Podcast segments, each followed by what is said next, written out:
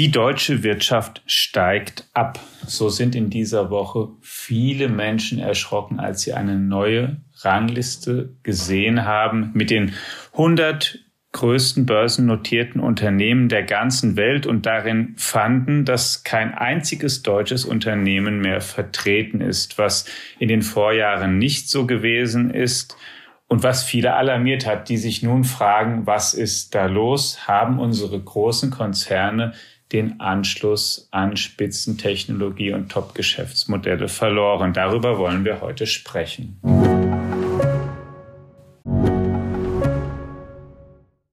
Die Digitalisierung und damit auch bahnbrechende Technologien wie die generative KI sind auf dem Vormarsch. Investitionen in die digitale Transformation werden für Unternehmen zunehmend unausweichlich. PwC hilft Ihnen dabei, zukunftsweisende Technologien einzusetzen und gewinnbringend in Ihrem Geschäftsalltag zu nutzen. Mit seinem umfassenden Cloud- und Digital-Know-how macht PwC Ihr Unternehmen zum digitalen Champion. Mehr auf pwc.de/slash cloud-digital. Und herzlich willkommen, liebe Hörerinnen und Hörer, zu einer neuen Ausgabe unseres FAZ Digitech Podcast. Und herzlich willkommen gleich zu Beginn auch zu unserem Gast, mit dem wir das heute diskutieren wollen, ein Mitglied unserer Wirtschaftsredaktion, Marc Fair. Hallo, lieber Marc. Hallo, lieber Alex. Hallo, lieber Carsten. Ja, und genau, das Stammteam ist auch vertreten. Einmal wieder, mein Name ist Alexander Armbruster, ich bin Ressortleiter in der Wirtschaftsredaktion und Carsten Knob ist einer der Herausgeber der FAZ. Hallo Carsten, auch dir. Hallo alle zusammen. Ja, Marc, ähm, die Zahl hat tatsächlich das Land, zumindest die wirtschaftsinteressierten Leute des Landes sehr bewegt.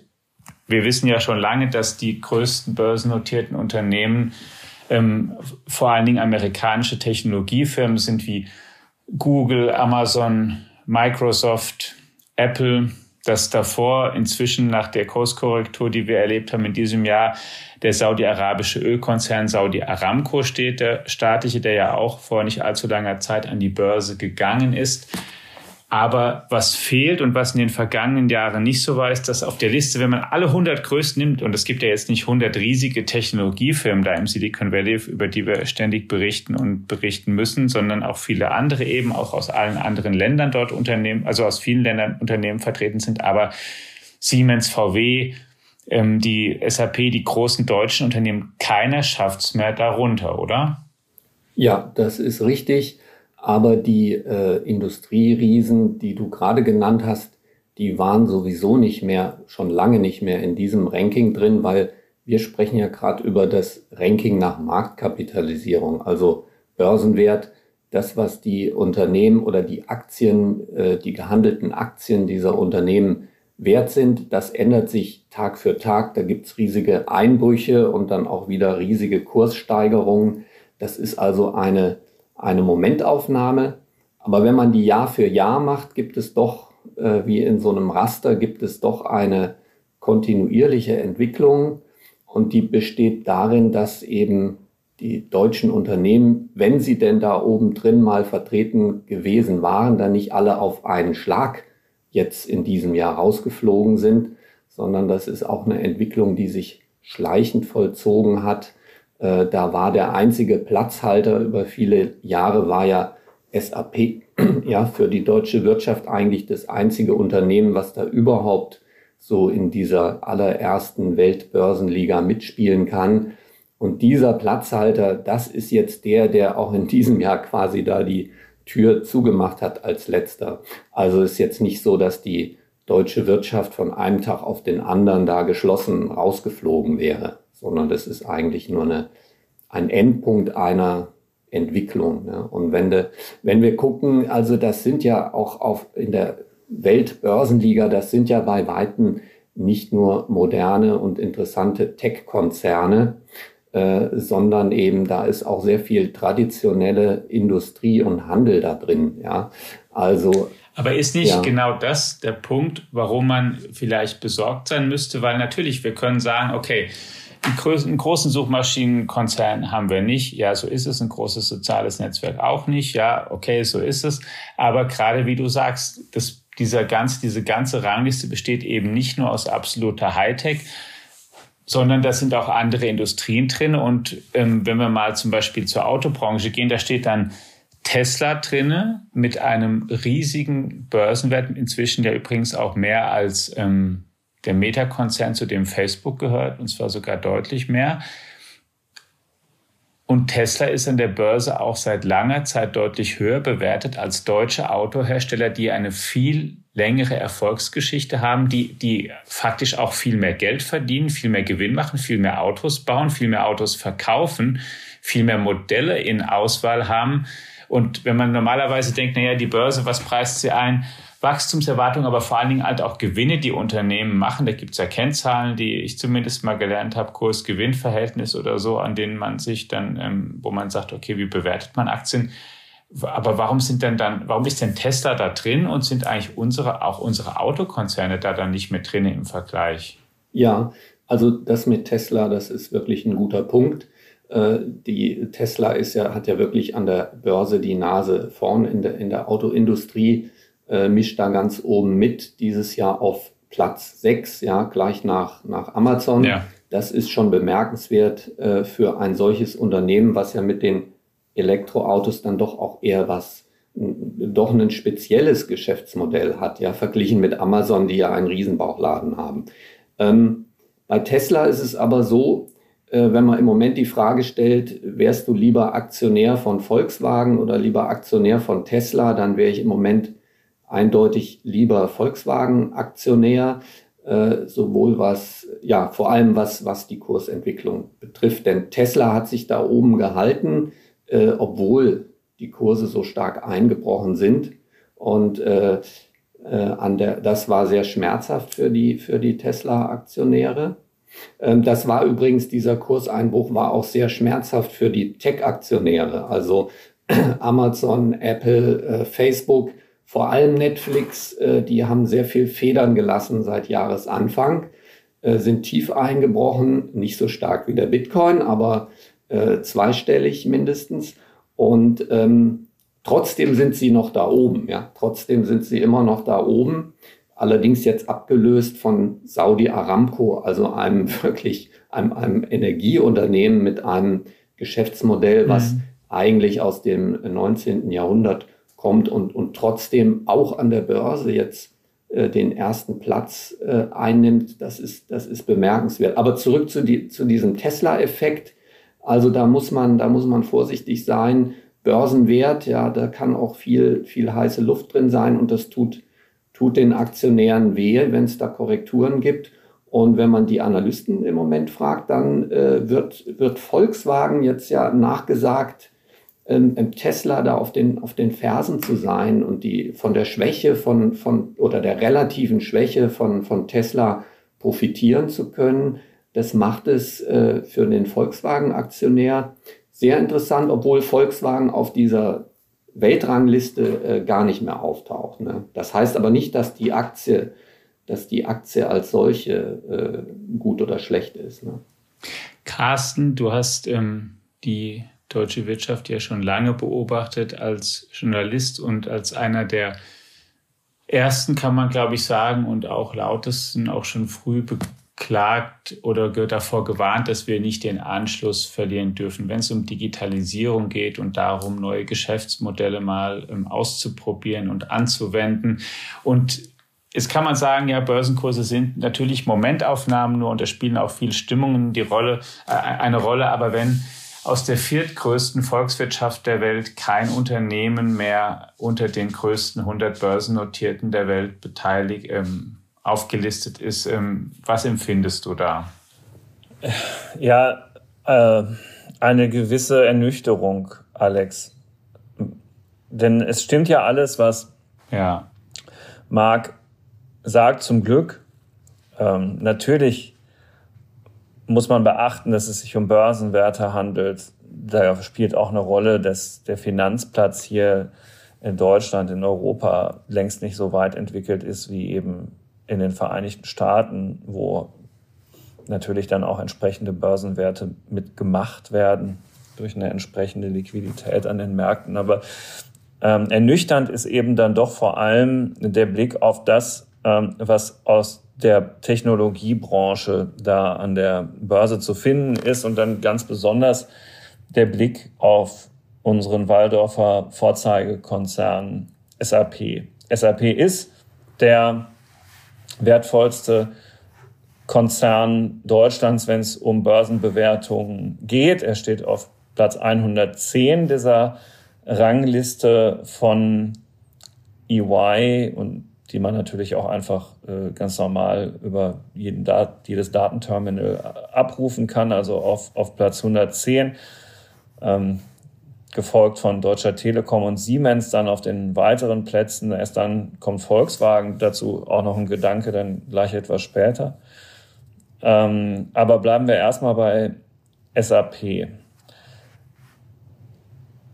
SAP steht beispielhaft für das Versäumnis der deutschen Wirtschaft. Wir finden keine erkennbar erfolgreiche, schnell skalierende Antwort auf den Aufstieg der sogenannten Plattformökonomie. Auch SAP ist trotz aller Bemühungen, das Produkt, die Produkte, die sie anbieten, in die Cloud zu verlagern, eben doch immer noch ein sehr klassisches Softwareunternehmen, das äh, noch nicht mit den schlanken Mietmodellen von Salesforce zum Beispiel ähm, unterwegs ist oder eben auch die Umstellung, die Microsoft in der Form schon hinter sich hat, in, äh, so nicht gemeistert hat und hinkt daher um die Hälfte in der Marktbewertung hinter seinen Höchstständen zurück. Und das ist schon bitter, wenn man unterstellt, dass die Börse da mehr als nur ein Körnchen Wahrheit drin hat, dann muss man als Deutscher, wenn man so will, mit SAP leiden, dass es nicht funktioniert, nicht schnell genug funktioniert, aus diesem klassischen Softwaregeschäft umzustellen auf das, was in dem Markt die Zukunft ist. Und da steht dann eben hoffentlich nicht SAP Pass pro Toto für viele andere Anbieter bei uns, die diese Wende halt auf dem jeweils für sie relevanten digitalen Markt auch nicht schaffen. Und ja, mag das Wort der Analysten in Gottes Ohr, was Volkswagen angeht. Äh, eingefleischte Digitech-Hörer wissen, dass ich zumindest kein Freund des Vorstandsvorsitzenden bin, um es mal gelinde auszudrücken. Ich würde es mir ja sehr wünschen, dass der Rest des Unternehmens besser geführt ist als äh, ganz oben an der Spitze und die ihre Softwareprobleme, die er durch ähm, seine Fehlentscheidungen in der Organisation persönlich zu verantworten hat, ähm, dann tatsächlich besser zu organisieren wissen im weiteren Verlauf. Aber derzeit gehört schon wirklich viel Hoffnung dazu, zu glauben, dass Volkswagen ähm, eben dort an den Vorsprung von Tesla wird anknüpfen können. So. Und ja, also das alles zusammengenommen, wenn ich mir das hier so begucke, ne, Daimler Chrysler, wieso Quatsch, heißen die immer noch Daimler Chrysler?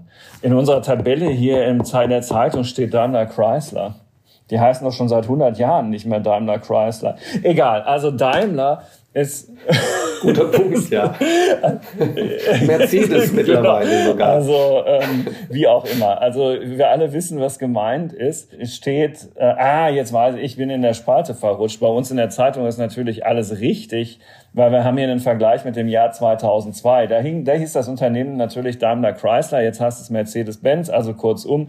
Ähm, da hat zumindest an der Stelle eine Metamorphose in den vergangenen 20 Jahren stattgefunden, aber das äh, hat nichts daran verändert, dass der Konzern ähm, mit äh, 62 äh, Milliarden Dollar in Streubesitz zu einem nicht geringen Teil halt eben immer noch ein Schnäppchen ist, dass auch jeder, der mal an einer starken Marke interessiert ist, aber möglicherweise andere Dinge besser beherrscht, einfach mal so aufsammeln könnte. Also mindestens mit einem Equity-Deal wäre es ja für Apple mit 2213 Milliarden Dollar Börsenbewertung kein so ganz großes Problem. Auch das könnte ja noch zu einer Schwierigkeit in Deutschland werden.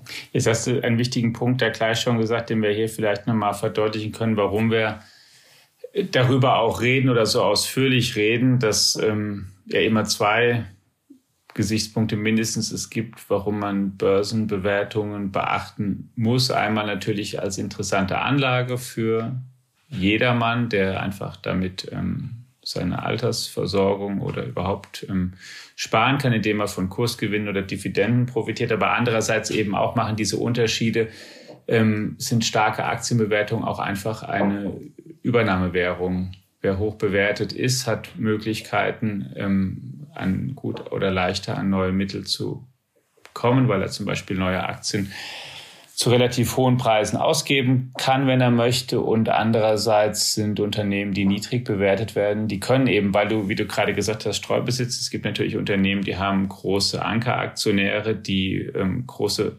Anteilspakete besitzen, da geht es nicht so leicht, aber wer das nicht hat, der kann eben jemand versuchen, dann einfach mal ein Übernahmeangebot zu machen und dann auch mal so ein Unternehmen zu kaufen. Und dann wer an der Börse relativ wenig wert ist, der wird halt vielleicht dann übernommen. Das muss auch nicht zwingend natürlich schlecht sein für ein übernommenes Unternehmen, aber man muss sich das zumindest klar machen, dass dann die auch mal den Besitzer wechseln können und woanders drin hinein aufgehen können.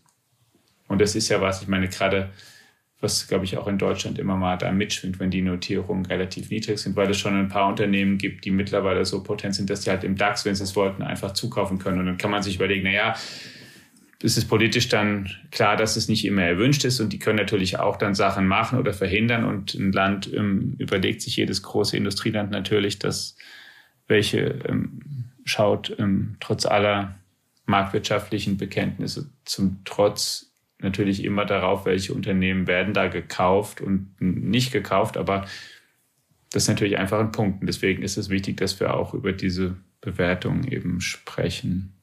Ja, es ist, äh, wir sind ja, also dass da jetzt nicht das nächste Missverständnis aufkommt, natürlich nicht gegen Übernahmen aus dem Ausland, sondern für eine, eine freie Nein, man muss es äh, sich aber halt ähm, Wirtschaft, ja. die wo das selbstverständlich erlaubt ist, dass ein deutsches Unternehmen in Amerika eines kauft oder eben ähm, ein amerikanisches, ein deutsches hier.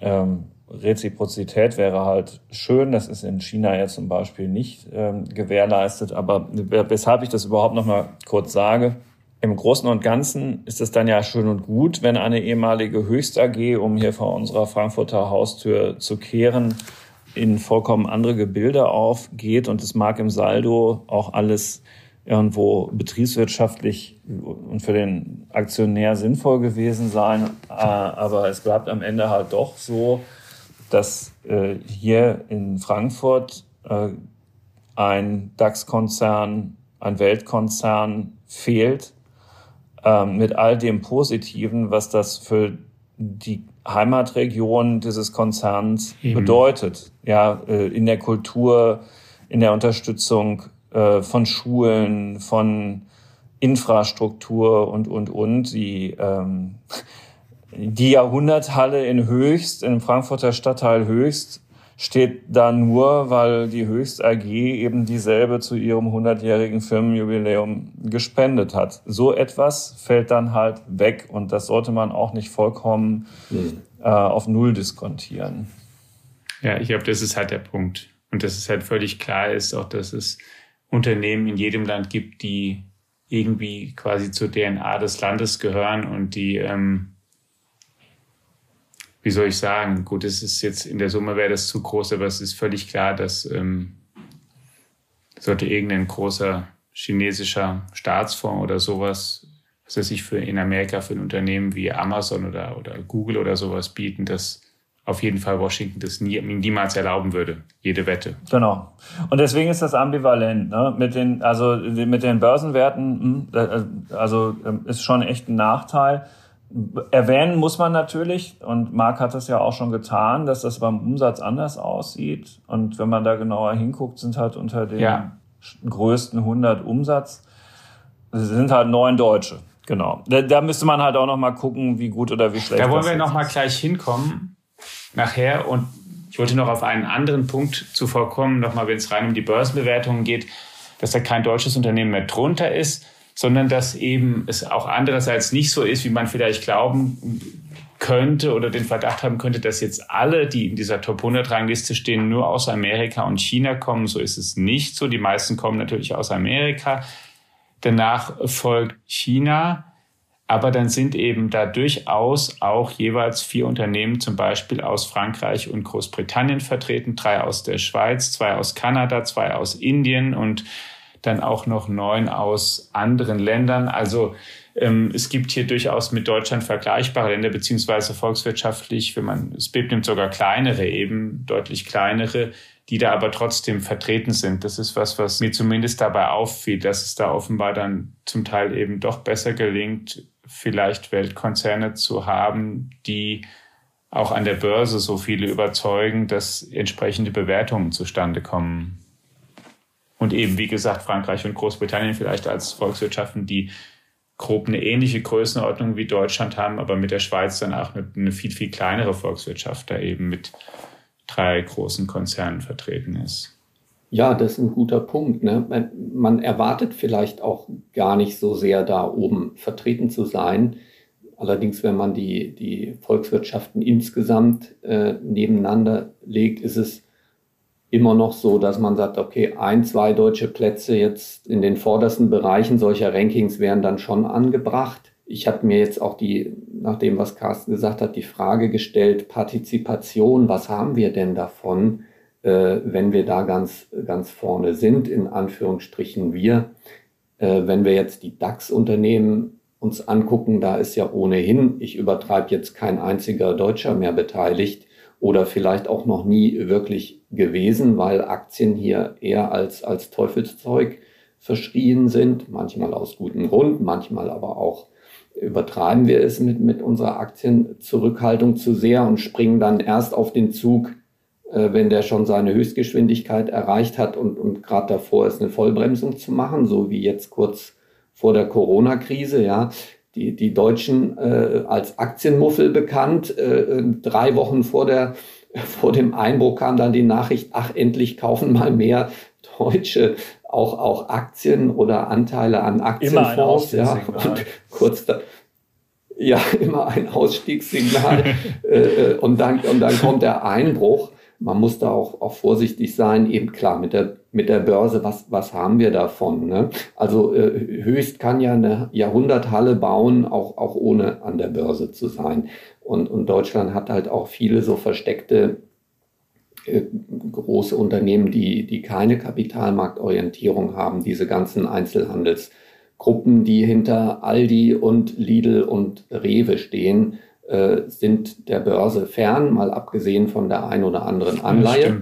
Ähm, und äh, in Amerika hat man das dann halt alles in einem. Das heißt dann Walmart ist das umsatzstärkste Unternehmen der Welt und auch immerhin, ich glaube, auf Platz, auf Platz 18 äh, dieses, dieses Kapitalmarkt-Rankings ja, das ist dann eine Konzentration und dann sagt der Volkswirt, da zahlt dann der Verbraucher für, ja, für solche Größe. Weil wenn er bei, wenn er bei in, in einem Land lebt, wo die sich gegenseitig Konkurrenz machen, hat er, hat er schöne Preise. Wenn er nur bei Walmart und Amazon kaufen kann, glänzen die zwar an der Börse, aber äh, man, man zahlt dann halt bisschen mehr für die Seife oder für das Mehl. Nur äh, mhm. im, im DAX, wie gesagt, wem gehört der DAX, ist ja auch immer so eine, so eine interessante Frage, die man sich stellt. Und die Antwort ist dann, ich übertreibe, der DAX gehört BlackRock äh, oder dem norwegischen Staatsfonds oder dem Staatsfonds von Singapur äh, oder anderen skandinavischen Ländern.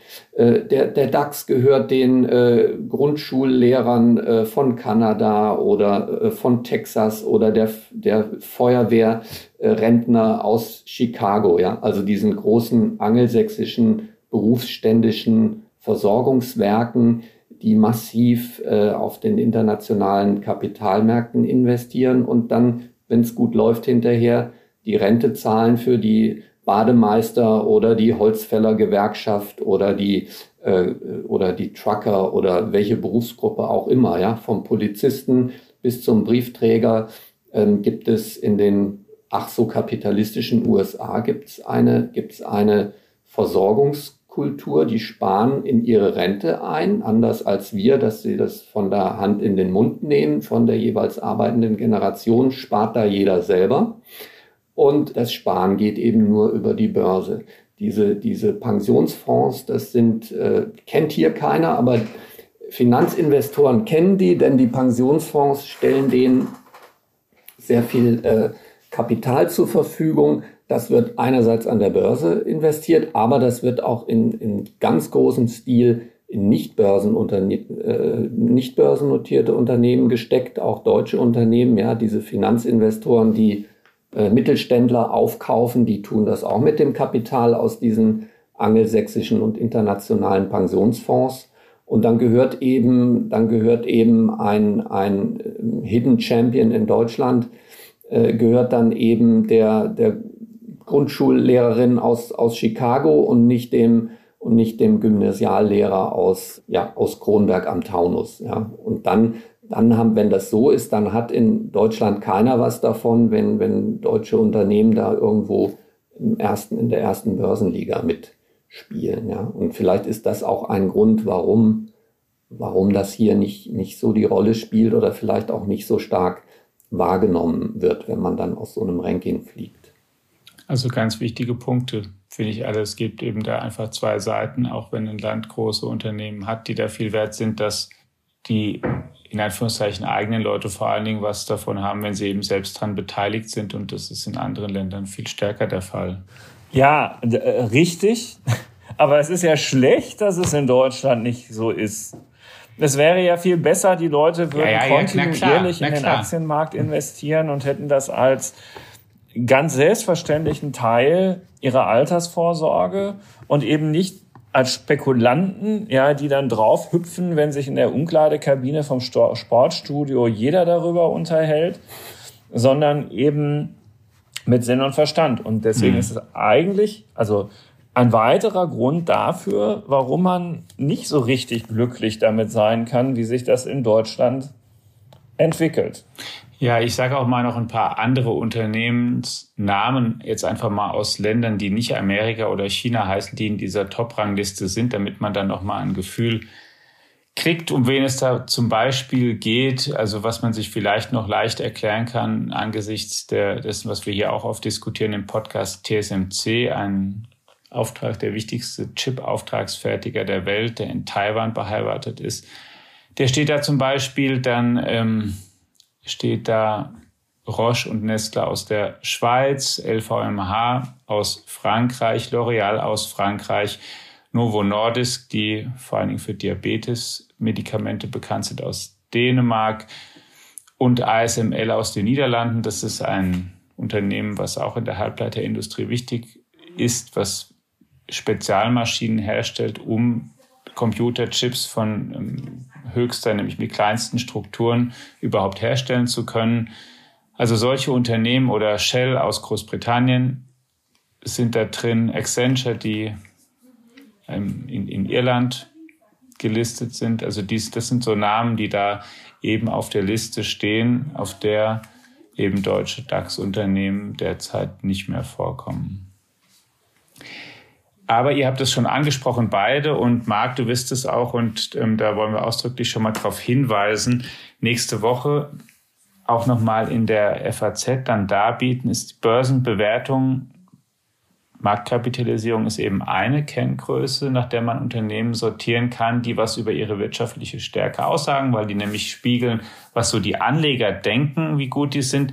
Aber es gibt natürlich auch ganz andere, noch betriebswirtschaftlich wichtige Kenngrößen wie Gewinn, wie Umsatz, also wie viel Geschäft machen die eigentlich, bei denen man das sortieren kann. Und wenn man die mit einbezieht, dann ergibt sich glücklicherweise für unser Land doch ein etwas anderes Bild, Marc, richtig? Ja, das stimmt. Ähm, ich darf ein bisschen was verraten, vielleicht schon. Also einerseits werden wir auf den Listen sehen eine ganz, ganz kräftige Erholung von der Pandemie. Äh, das ist eine positive Nachricht natürlich. Und es ist nicht nur eine Erholung, sondern die, die Unternehmen haben auch das Niveau, was sie hatten vor der Krise, schon übertrumpft. Ja, also das ist mindestens seit der, also seit der Finanzkrise sind das die höchsten Umsätze, die da erzielt wurden. Und das ist ja für das erste Jahr nach der Pandemie äh, auch, auch keine ganz so schlechte Nachricht, muss man sagen. Ein kleines Aber möchte ich hinzufügen. Also wir haben gesagt, die Börsenkapitalisierung, ja, das ist ein, ein volatiler Wert. Jetzt gucken wir mal auf die ganz harten äh, Zahlen, Umsätze und Gewinne. Aber selbst die sind immer zu diskutieren und zu hinterfragen. Auch da gibt es keine letztliche Sicherheit. Da darf ich noch ein ganz interessantes Detail aus dem Ranking verraten, was, was nämlich die, die, ja, die Fragwürdigkeit selbst von Umsätzen und Gewinnen betrifft. Das Unternehmen Juniper, was jetzt groß in die Schlagzeilen geraten ist, ist nämlich in unserem Ranking auf Platz zwei hochgeschossen, weil die Umsätze explodiert sind, ja, äh, in, in mehreren mhm. tausend Prozent, also unvorstellbare Dimensionen. Das liegt aber nicht daran, dass die irgendwie besonders toll und viel Geschäft gemacht hätten, sondern das liegt nur daran, dass die Energiepreise explodiert sind nach der äh, Corona-Pandemie wegen der stark steigenden Nachfrage und dem knappen Angebot. Das war also alles noch vor dem Krieg. Und die Abbildung dieser Preisexplosionen hat den Umsatz aufgebläht. Ja. Unterm Strich hatte Juniper überhaupt nichts davon. Juniper hat nämlich nicht nur den größten Umsatzanstieg aller Großunternehmen zu verzeichnen gehabt, sondern auch den tiefsten äh, Verlust. Und äh, das liegt eben auch mit, das hängt eben auch mit diesen Energiepreisturbulenzen zusammen. Heißt also, selbst Umsätze und Gewinne, ja, die so als harte betriebswirtschaftliche Daten gelten, die muss man auch immer hinterfragen und genau analysieren, was, was dahinter steckt. Aber insgesamt kann man sagen, hat sich die deutsche Industrie, Handel, Dienstleistungen sehr, sehr kräftig von Corona erholt und nicht nur das, sondern sogar mehr verdient als in den ganzen Jahren nach der Finanzkrise. Das ist also zumindest von, von der Seite eine gute Nachricht oder zumindest keine schlechte. Nur halt auch schon wieder eine Stichtagsbetrachtung. Ja. Also wie immer, logischerweise, geht ja gar nicht anders, aber danach äh, ja. kommt der 24. Ja. Februar. Und das, was halt das seit dem richtig. Ausbruch des Kriegs in der Ukraine halt passiert ist und eine vollkommene Unabsehbarkeit im zweiten Halbjahr mit Blick auf Gas und Energielieferungen allgemein. Ja. Vollkommen richtig. Ja, mittlerweile muss man sagen, nach der Krise ist vor der Krise. Und also in, im Jahr 2022 ist das auf jeden Fall richtig. Die Erwartungen sind ja, dass die Kriegsfolgen sogar noch verheerender sein werden als die Pandemiefolgen. Das ist auch verständlich, denn in der Pandemie äh, gab es viel gesellschaftliche Spaltung, aber es gab zumindest in der Wirtschaft und in der Wirtschaftspolitik gab es die Bemühen, äh, äh, zusammen an einem Strang zu ziehen. Ja, selbst der Handelskonflikt zwischen China und Amerika hatte da so eine Art Waffenstillstand in der Zeit. Ja, wir haben den Aufstieg Biontechs äh, erlebt natürlich, der sich auch in unserer Liste der Großunternehmen widerspiegelt erstmals. Ja, also Biontech schafft das sozusagen aus dem Stand auf einen der vorderen Listenplätze, obwohl es noch nie auf dieser größten Liste vorher gewesen ist. Das Unternehmen ist ja 2008 gegründet worden. Naja, aber die, die, die alte Krise ist kaum vorbei, schon stecken wir in der nächsten, wo, wo es noch verheerender ist, weil eben die, die Parteien ja auch eben gegeneinander handeln, gegeneinander kämpfen und nicht versuchen, die, die Folgen von einem solchen Einbruch zu, zu beseitigen. Und Energie wird als Waffe benutzt. Mhm. Das, äh, wenn wir sehen, was sich in den, allein in den Juniper-Bilanzen durch die äh, Energie, Energiepreiskapriolen abgespielt hat nach der Pandemie, dann können wir, können wir sehen, was was sich jetzt durch die noch stärkeren Kapriolen abspielen wird im, im laufenden Jahr. Und natürlich nicht nur Uniper ist nicht der einzige Energiekonzern, da gibt's noch andere und alle, wir alle hängen da als, als, an, als Nachfrager hängen da natürlich dran, hinten dran. Ja. Die Landwirtschaft, die Industrie, mhm. die Privathaushalte. Also der Ausblick und die Situation jetzt gerade sind natürlich ähm, ja, man unsicher und lassen uns beängstigend, und, ja, beängstigend. Ja, ja, man ja. wird sehen, was denn mit daraus wird. Aber wenn wir nochmal jetzt zu diesem Ranking dann eben kommen, man muss ja auch sozusagen irgendwo mal dann Stichtage oder kann man ja mal dann Stichtage setzen und eben schauen, wie ist es denn bis dahin gewesen. Ähm, was mich dann nochmal interessiert ist, wenn wir jetzt mal auf sowas wie Umsatz gucken, auch bei allem, was du gesagt hast, was man da an Einschränkungen hinzufügen kann, da hast du aber doch auch eine Übersicht gemacht, wie das im Weltmaßstab ist. Und da sind doch, wenn man jetzt zum Beispiel mal den Umsatz nimmt, unter den 100 umsatzstärksten Unternehmen sind aber doch nach wie vor einige Deutsche, oder? Ja, da hast du recht. Das ist ein Trost, kann man sagen. Ja, wenn wir schon aus den Börsenrankings rausfliegen, also wir immer in, in Anführungsstrichen, ja. äh, dann sind wir doch zumindest äh, in Form äh, der, der deutschen Autoindustrie, BMW, Mercedes und Volkswagen, äh, wenn auch nicht auf der Top-Position, aber doch so mit auf den vordersten Plätzen äh, der Unternehmen mit den mhm. weltgrößten Umsätzen vertreten. Es ist auch Stellantis dabei, also die Muttergesellschaft von Opel, an deren Gesamtumsatz ja Opel auch immer noch äh, eine Rolle spielt. Die Deutsche Telekom ist dabei und auch der Finanzriese Allianz. Volkswagen natürlich an erster Stelle. Äh, Juniper ist natürlich äh, wegen dieser, dieser wirklich stark aufgeblähten Umsätze auch in diesem Ranking drin, aber zu der Aussagekraft von diesen Umsätzen hatte ich ja auch schon was gesagt. Und auch Juniper selbst mhm. erläutert das ja auch im Geschäftsbericht, dass es sich da um eine, um eine Aufblähung äh, handelt, die eben mit Rechnungslegungsregeln zu tun hat, die zumindest an der Stelle äh, hinterfragungswürdig sind. Aber man kann. Also da ja, sind einige. Und ja. dann, ihr messt auch Gewinn, oder? Absolut. Also bei, bei Volkswagen äh, bleibt was übrig, bei Stellantis bleibt was übrig.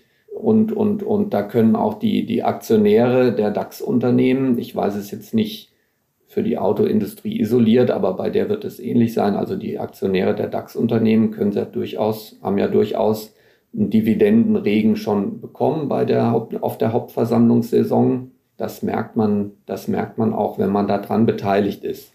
Zumal man da ja auch sieht, wenn es um die Ertragskraft geht, dass die ja sogar es geschafft haben, auch unter widrigeren Bedingungen, also wenn es Lieferschwierigkeiten gibt, dass die nicht unbedingt auf, auf ähm, weniger Gewinn hinauslaufen müssen, weil was da ja momentan auch zum Teil geschieht, ist, dass eben vor allen Dingen mehr Fahrzeuge mit höheren Margen hergestellt und verkauft werden und weniger mit niedrigeren Margen, sodass sogar sich Schwierigkeiten, ähm, wenn es um die G&V geht, dann gar nicht unbedingt zeigen müssen, sondern sogar im Gegenteil. Ne? Ja, das ist eine interessante Beobachtung. Ich habe das auch, äh, das hat mich auch äh, gewundert. Das führt natürlich dazu, wenn wir Umsatz verlieren, ja, muss das gar nicht eine schlechte Nachricht sein. Also ich sage jetzt mal ein Beispiel, das ist völlig aus der Luft gegriffen, aber es, es zeigt so die Entwicklung. Ja, morgens um halb acht kommt eine Ad-hoc-Mitteilung eines wichtigen deutschen Industrieunternehmens, das sagt, aufgrund äh, der Lieferkettenprobleme können wir nur noch, sagen wir mal, 70 Prozent von dem absetzen, also Stückzahlen verkaufen, wie wir es äh, prognostiziert hatten. Die Börse reagiert sofort 10 Prozent minus, 15 Prozent minus. So. Äh, dann guckt man abends, nachmittags nochmal und dann sieht man das gleiche Unternehmen plötzlich 20 Prozent, aber im Plus. Was ist passiert? Ja, am Mittag hat der äh, Vorstandsvorsitzende oder die Vorstandsvorsitzende eine Pressekonferenz gegeben und hat gesagt, ja, wegen der Lieferketten-Einschränkungen oder der Lieferprobleme, Versorgungsprobleme können wir zwar äh, nur noch 70 Prozent unserer Autos oder anderen Waren verkaufen, aber das führt dazu, dass wir nur noch die teuren Modelle mit der höheren Gewinnmarge fertigen, ja, und bei denen äh, bleibt mehr übrig. Dann macht man mehr, mehr, äh, dann macht man weniger Umsatz, aber vielleicht sogar in absoluten Zahlen mehr Gewinn, weil man die in Anführungsstrichen armen Leute nicht mehr mit billigen Autos subventioniert. Das ist dann für die Aktionäre von den harten Kennzahlen her ist das eine gute Nachricht. Allerdings heißt das dann auch gesamtwirtschaftlich, es gibt weniger Autos, ja. Oder es gibt dann Autos mhm. nur noch für die Reichen. das müssen auch nicht unbedingt die Reichen in Deutschland sein, sondern das können dann auch besonders tolle Limousinen oder andere Waren für die Oligarchinnen und Oligarchen dieser Welt sein, äh, die dann halt mehr, von, bei denen dann halt mehr hängen bleibt. Und dann gibt's halt keinen Fiat Panda oder keinen Opel Adam mehr, sondern nur noch die, nur noch die Dickschiffe.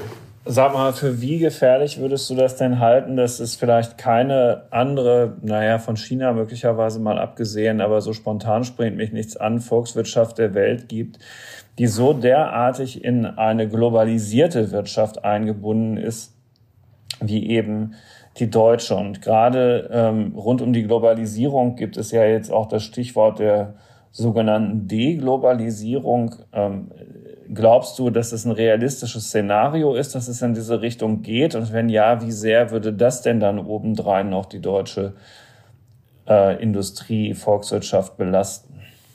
Ja, das ist eine Achillesferse. Ne? Das äh, glaube ich auch. Äh, man soll natürlich die Flexibilität der Unternehmen nicht, nicht äh, unterschätzen. Ein Unternehmen kann sich da helfen, indem es sagt, na gut, dann wenn hier keine Chips mehr ankommen, wenn hier kein Lithium mehr ankommt in Deutschland, na dann produzieren wir halt in, in China oder in den USA, wo es noch Lithium oder Chips äh, geben mag. Aber äh, das, ob das dann für, für einen Standort die, wie Deutschland die gute Nachricht ist, ist natürlich die Frage. Es ist natürlich eine, es wäre dann eine schlechte Nachricht, wenn hier nichts mehr stattfindet, ne? weil leere Fabriken wird man hier nicht einfach so stehen lassen. Die macht man dann im, im, im Zweifel zu. Und äh, für ein Land wie Deutschland mit einer überschaubaren Zahl von Einwohnern und einer überschaubaren Fläche und auch einer geringen Zahl von Wohnschätzen, wenn ein solches Land in diesen Rankings, über die wir gerade gesprochen haben, oben mitspielen will, dann braucht es den Weltmarkt. Dann kann das nicht nur allein mit dem Heimatmarkt stemmen oder mit der Nachfrage der heimischen Konsumenten. Da muss das nach China verkaufen, äh, in die USA verkaufen, in alle Länder dieser Welt äh, und auch dort produzieren. Sonst, sonst kommt man nicht in den Rankings nach oben. Und das ist ja auch mit Blick auf das vorhin angesprochene Stichwort Plattformökonomie. Es ist ja auch ein wichtiger Faktor zu sagen, ich habe als Unternehmen einen großen Heimatmarkt auf dem ich erstmal wachsen und eine kritische Masse erreichen kann. Und von da aus gehe ich dann erst ins, ins Ausland, äh, wo das Wachstum dann möglicherweise sehr viel teurer ist. Und eben diesen Vorteil des großen Heimatmarkts, das haben die amerikanischen Unternehmen, den haben die amerikanischen Unternehmen, mittlerweile aber auch die chinesischen Unternehmen. In, in China ist ja eine sozusagen Parallelwirtschaft oder Parallelgesellschaft zum Silicon Valley entstanden. Für jeden innovativen Tech-Anbieter im, im Silicon Valley gibt es ja schon lange mindestens ein chinesisches Pendant. Ja, es gibt die Suchmaschinenbetreiber, es gibt die, die Gaming-Konzerne, es gibt die Fahrdienstvermittler, es gibt dann diese integrierten äh, Digitalkonzerne oder die Digital Payment Konzerne, also die digitale Finanzdienstleistungen, nicht nur Zahlungen, sondern auch Kredite und ähnliches anbieten. Es gibt die Plattformen für, äh, für Dating, also Partnersuche, für Jobsuche. Das hat man, das hat man, also da hat jedes große amerikanische Unternehmen hat einen sozusagen Schatten, ja, Anbieter in, in China, der genau das Gleiche macht, aber eben auf der anderen Seite der großen Firewall oder der großen Mauer.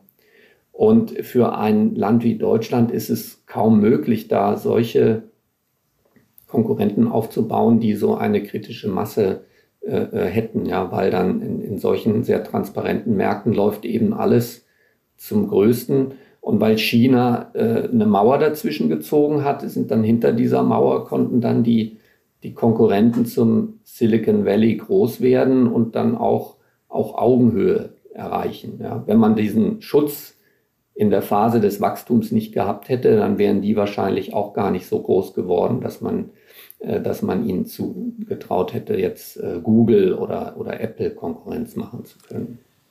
Unter den 100 größten börsennotierten Unternehmen der Welt ist derzeit kein einziges deutsches Unternehmen. Ob das den Abstieg der deutschen Volkswirtschaft im Weltmaßstab symbolisiert, wie kompliziert das ist, welche Faktoren noch eine Rolle spielen und wo man noch hinschauen muss, um ein Gesamtbild der Lage zu bekommen. Darüber haben wir heute gesprochen mit einem Redakteur aus unserer Unternehmensredaktion, mit Marc Fair, dem ich hier nochmal ganz herzlich danken möchte. Vielen Dank, lieber Marc, für die Zeit, die du dir genommen hast. Gerne. Noch ein Hinweis, wann erscheint unsere Übersicht in der FAZ? Es geht los am Dienstag, den 12. Juli. Da kommen wir erstmal ganz traditionell auf Papier. Das ist bei solchen großen Tabellen, äh, ist das ein, ein Medium, was sehr viel Nutzwert hat, äh, weil man an den Bildschirmen äh, es schwierig scrollen und sortieren kann. Nichtsdestotrotz gibt es das Ganze aber auch digital. Wer will, kann das in einer Vollversion beim FAZ-Archiv bestellen. Das ist dann die Business-Edition 2022. Und da kriegt man dann das volle digitale Datenpaket.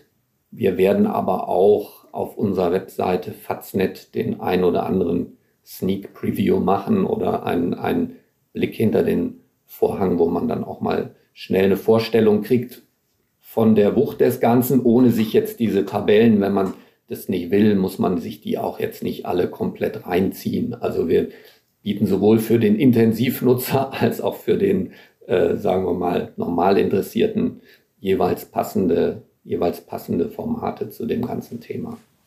Also herzliche Leseempfehlung schon mal dahin und Ihnen, liebe Hörerinnen und Hörer, auch ganz herzlichen Dank dafür, dass Sie einmal mehr eingeschaltet haben. Natürlich informieren wir Sie nicht nur über diese Themen, über die wir heute sprachen, weiter im Podcast, sondern auch über alle anderen, die wir für so wichtig erachten, dass Sie die auch wissen sollten.